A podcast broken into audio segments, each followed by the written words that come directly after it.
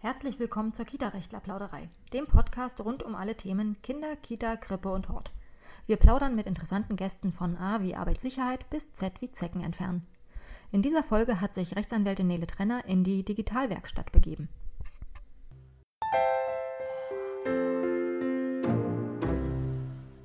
Willkommen zur neuen Kita-Rechtler-Plauderei. Mein Name ist Nele Trenner und ich sitze heute hier in der Digitalwerkstatt mit Antonia Preising.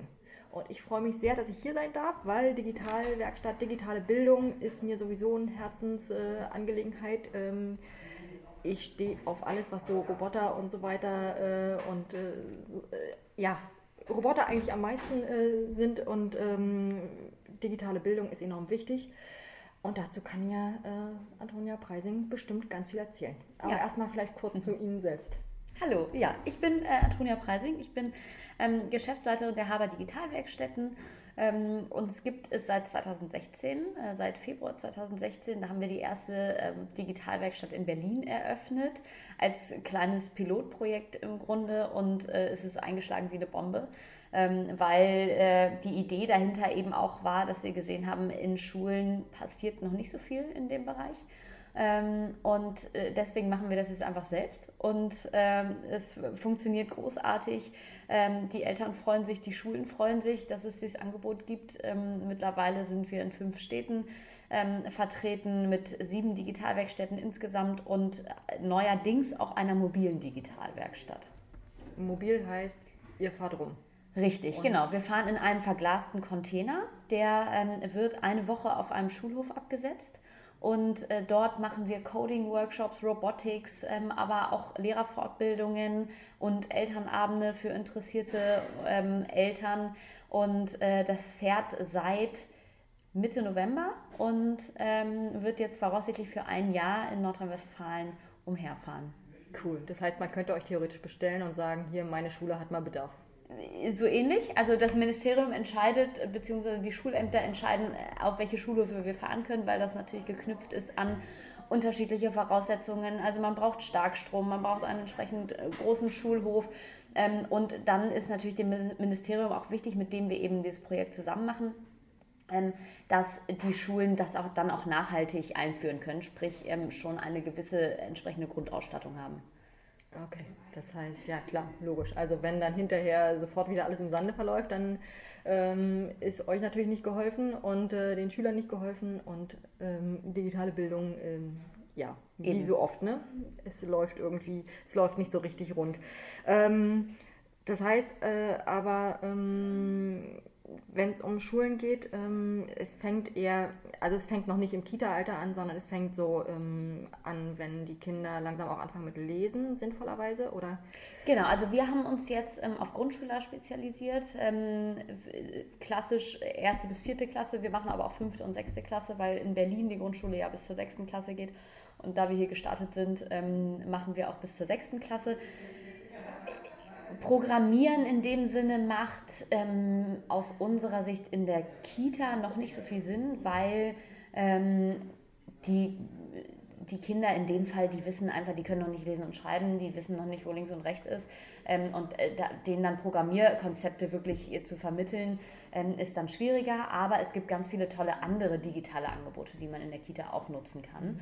Ähm, und, äh, und insofern machen wir schon auch Erzieherinnen-Schulungen und, und zeigen, wie wir mit Kindern arbeiten in dem Bereich. Ähm, aber programmieren im, im Detail jetzt nicht. Hm, okay. Genau, die Schulungen für, habe ich auch gesehen, Fortbildung für Lehrkräfte natürlich enorm wichtig, weil wenn die nicht wissen, worum es geht, dann können die es auch nicht anwenden sehe ich immer wieder bei meiner Mutter, die auch Lehrerin ist. Ähm, da ist es ein bisschen schwierig, ähm, aber natürlich dann ähm, geht's, muss es ja nicht nur der Vormittagsbereich sein, sondern eben auch der Nachmittagsbereich, sprich Erzieher sind da durchaus auch angesprochen. Genau. Ähm, und äh, wie sieht denn so eine Fortbildung bei euch aus?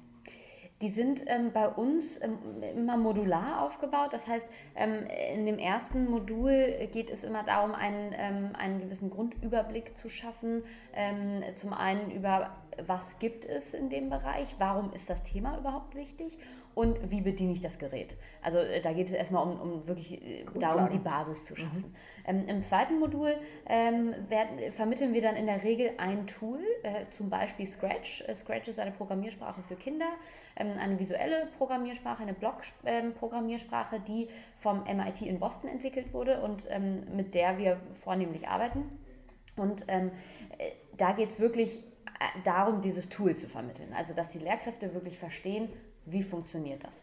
Und im dritten Modul geht es dann darum, wie verknüpfe ich das denn jetzt mit meinem Unterricht? Also, wie kann ich denn jetzt Scratch im Deutschunterricht nutzen oder im Matheunterricht oder im Sachunterricht. Also Nämlich, äh, wie kann man das zum Beispiel? Äh, zum Beispiel, indem ich ein Quiz programmiere zu einem gewissen Thema. Ah, okay. ähm, also es gibt wirklich ganz viele unterschiedliche Möglichkeiten und ähm, das ist eben auch unsere Herangehensweise, dass wir sagen, ähm, digitale Bildung oder auch Programmieren ist kein einzelnes Fach, sondern es ist eine Querschnittsdisziplin und digitale Medien können überall in jedem Fach eingesetzt werden. Also ähm, neulich hat mir einer unserer Trainer erzählt, er hat jetzt mit Calliope ähm, einen Schrittzähler programmiert und den ähm, nutzt er jetzt im Sportunterricht mit den Kindern, ähm, was, was total toll ist. Man kann digitale Kunst machen, man kann ähm, Digital Sounds machen. Also es gibt ähm, sehr viele Bereiche, in denen man digitale Medien sinnvoll nutzen kann. Mhm.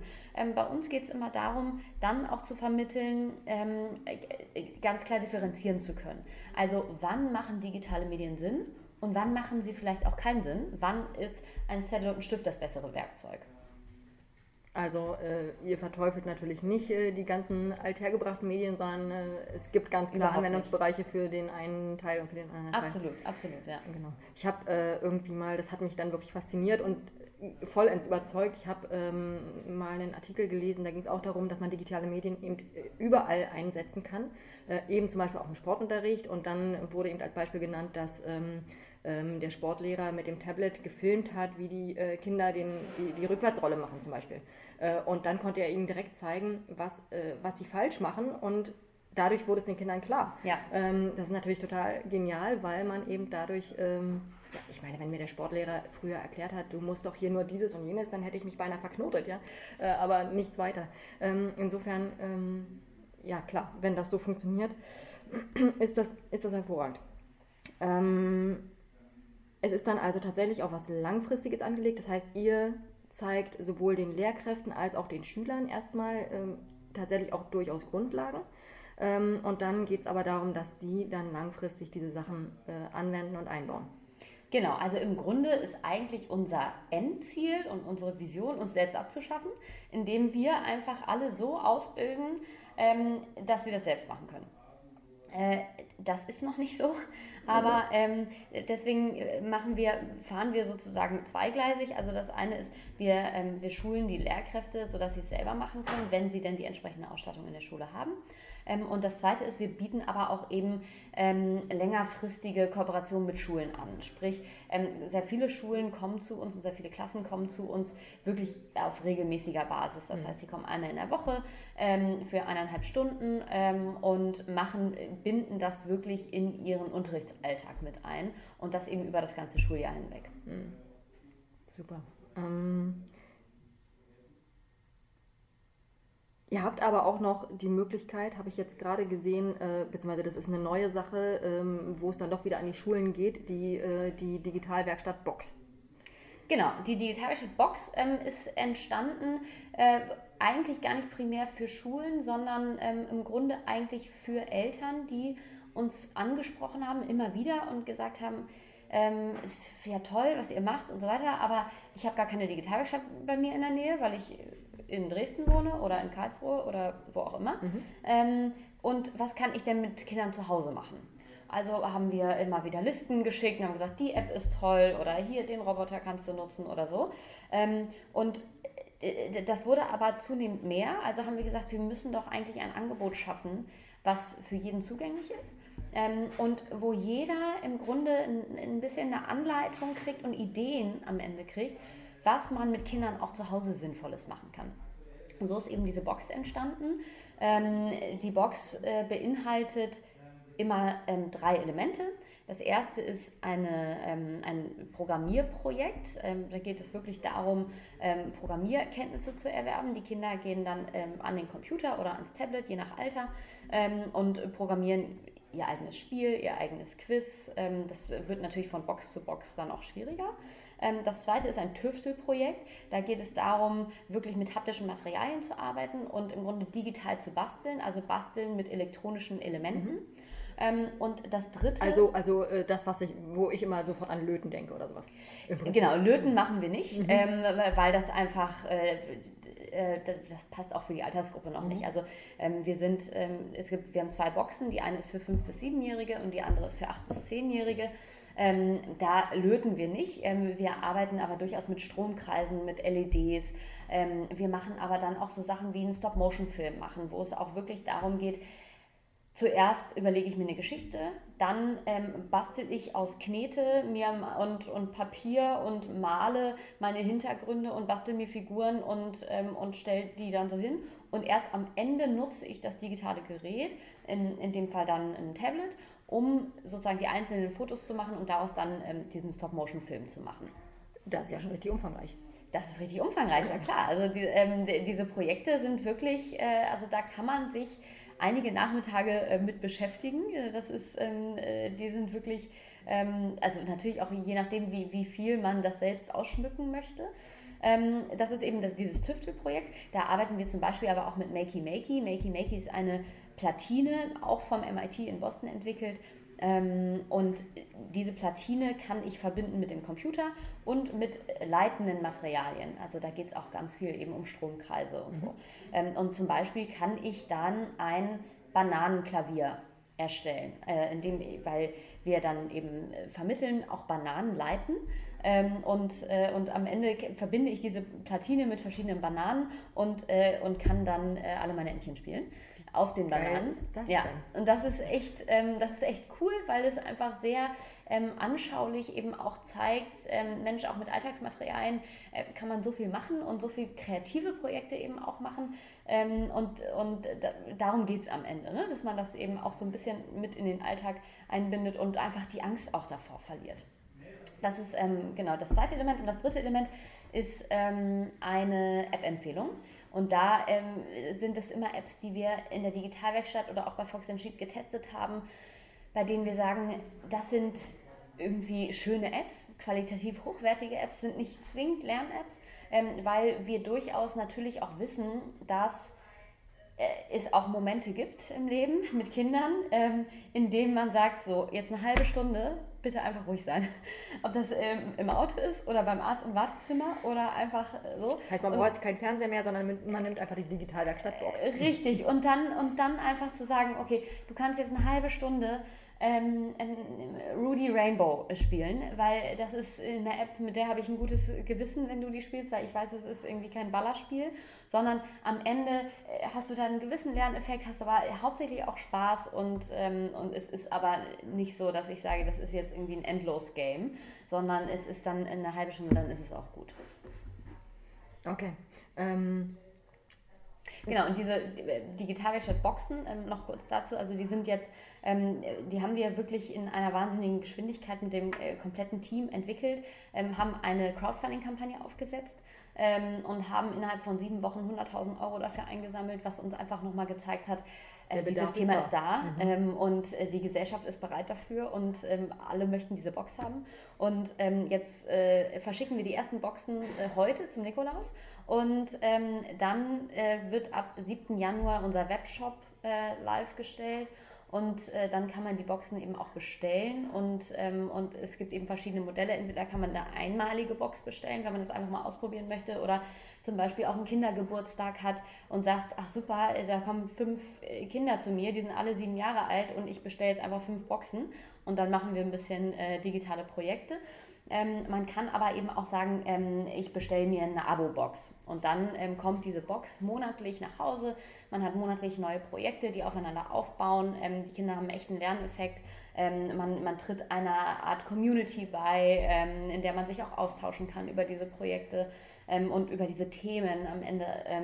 und äh, genau, und da sind wir sehr gespannt, wenn das, äh, wenn das 2019 startet. Äh, ich bin auf jeden Fall auch gespannt, zumal ich ähm, einen Neffen und eine Nichte im richtigen Alter habe. Das heißt, äh, vielleicht findet sich da noch Sehr ein gut. Weihnachtsgeschenk. ähm,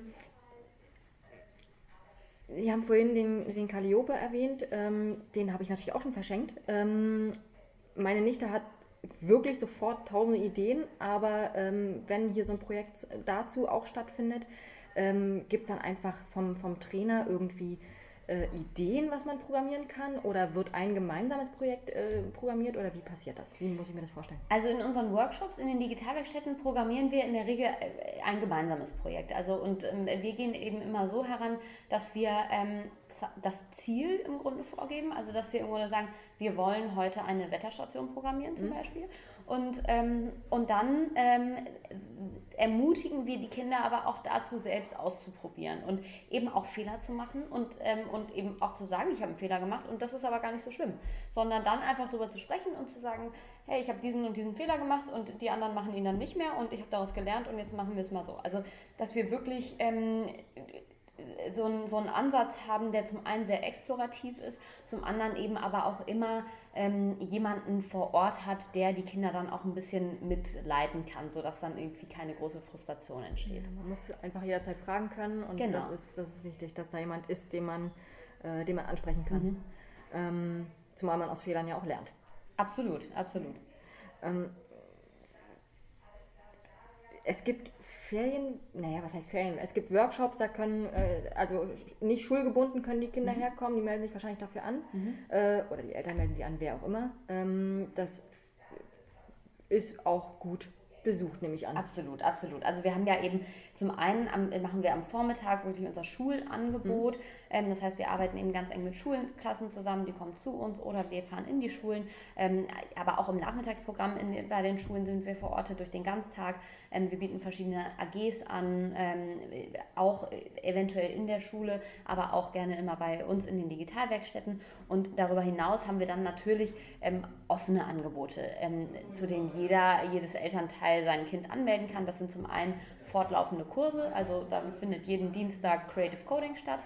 Ähm, es sind aber auch einmalige Workshops ähm, zum Thema Robotics oder Minecraft, Stop-Motion, 3D-Druck, wie auch immer. Ähm, und dann haben wir natürlich ähm, unsere äh, Family-Workshops, äh, die, die ganz großartig angenommen werden, weil am Ende sind wir alle Anfänger zu, bei diesem Thema. Und äh, auch wenn Eltern zu uns kommen, ist das nicht so, dass die das alles schon können, ähm, sondern es ist dann so, dass sie wirklich mit ihren Kindern gemeinsam ähm, verschiedene Projekte machen und, und äh, diese Dinge erleben.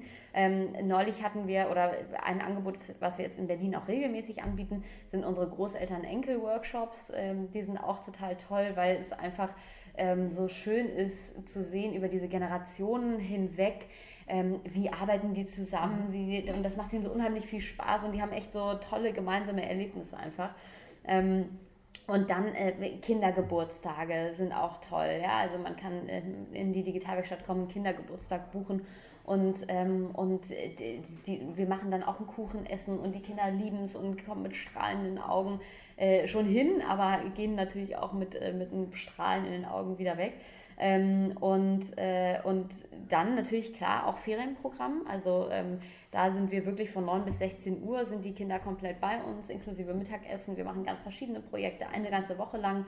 Und äh, das Schönste ist eigentlich an dieser Woche, dass wir Freitagnachmittag dann immer ein Open House machen. Da laden wir dann die Eltern dazu ein.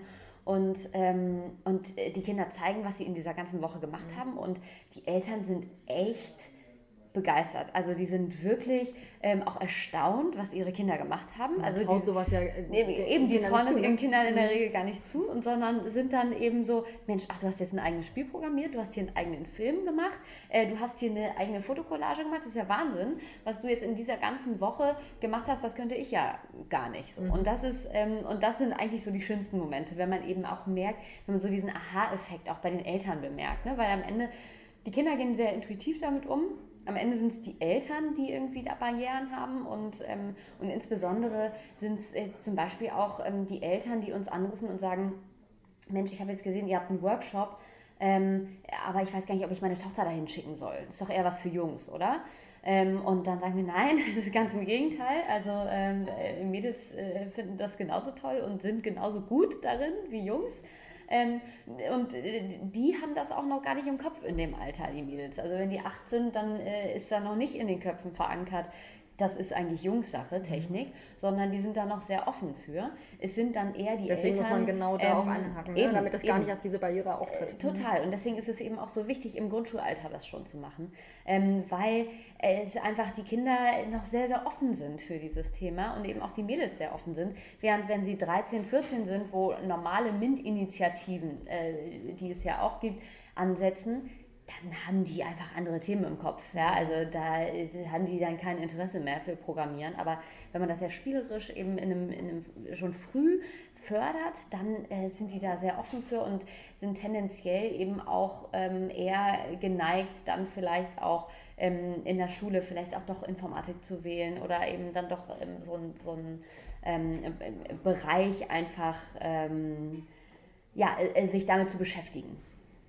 Okay. An wie vielen Schulen seid ihr? So bundesweit oder auch gerne in Berlin? Also äh, bundesweit arbeiten wir jetzt mittlerweile mit ähm, ungefähr 50 Schulen zusammen. Ähm, das heißt, also das auf regelmäßiger mhm. Basis. Ne? Ähm, wir, jetzt natürlich durch die mobile Digitalwerkstatt erreichen wir wirklich 52 Schulen in einem Jahr. Ähm, das ist schon super. Also und da erreichen wir wirklich 10.000 Kinder und 1.000 Lehrkräfte pro Jahr. Das ist schon, ähm, da, wenn wir natürlich rumfahren, ähm, erhöht sich da die Schlagzahl dramatisch. Ähm, aber auch an unseren Standorten ist es mittlerweile wirklich so, ähm, dass die Schulen auf uns zukommen, dass die Schulen äh, sagen, endlich seid ihr da, endlich seid ihr in unserer Stadt. Und ähm, was eben auch so schön ist zu beobachten, ist, dass das nicht nur in den Großstädten so ist, sondern wir haben ja auch eine Digitalwerkstatt in Lippstadt. Das ist auch in Nordrhein-Westfalen. Ähm, und da ist eine ganz tolle Dynamik, weil das einfach, äh, weil die Stadt sich da unheimlich engagiert, ähm, weil da gleich alle Grundschulen auf einmal kommen und alle sagen, ja super, wenn die andere Grundschule kommt, dann komme ich auch und dann machen wir das jetzt alle zusammen. Während in Großstädten ähm, gibt es natürlich so viele Angebote ähm, und da sind die Schulen auch teils überfordert und, ähm, und arbeiten gar nicht so stark zusammen wie jetzt in kleineren Städten. Das klingt äh, spannend, das heißt, es ist irgendwie tatsächlich selbstverstärkend, äh, was, ja, was ja zu begrüßen ist. Ja. Ähm,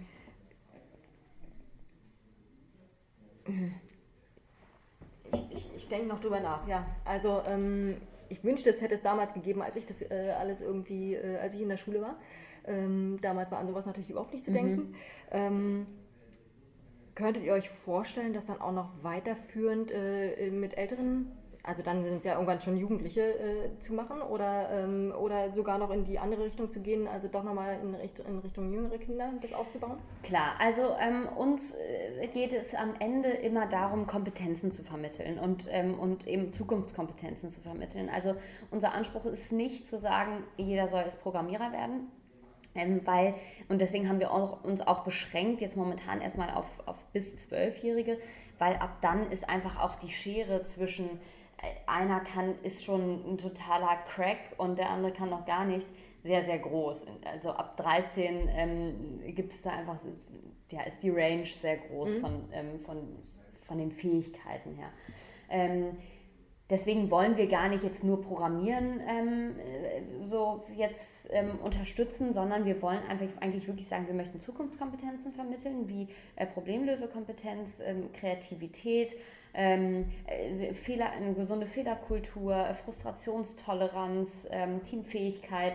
Also das sind alles so Kompetenzen, die wir glauben sehr wichtig sind für die Zukunft und die kann man natürlich auch darüber hinaus vermitteln. Also ähm, und dann ist die Frage, was ist dann das richtige Werkzeug? Ist dann Programmieren noch das richtige Werkzeug oder sind es zum Beispiel ähm, ähm, Design Thinking Workshops oder ähm, oder äh, welche anderen ähm, kreativen Möglichkeiten gibt es denn, um, um das zu fördern, was in der Schule aus unserer Sicht momentan noch äh, viel zu wenig zu hm. aufkommt. Ja. Hm.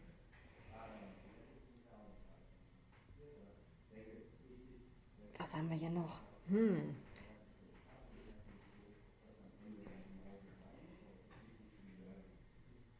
Ich habe, glaube ich, äh, tatsächlich meinen Fragenzettel äh, mhm. irgendwie abgearbeitet, beziehungsweise wir haben ihn gut zusammen äh, durchgesprochen. Ähm, ich, wie gesagt, ich wünschte, sowas hätte es damals schon gegeben. So lange ist es ja noch nicht hier, aber ist egal.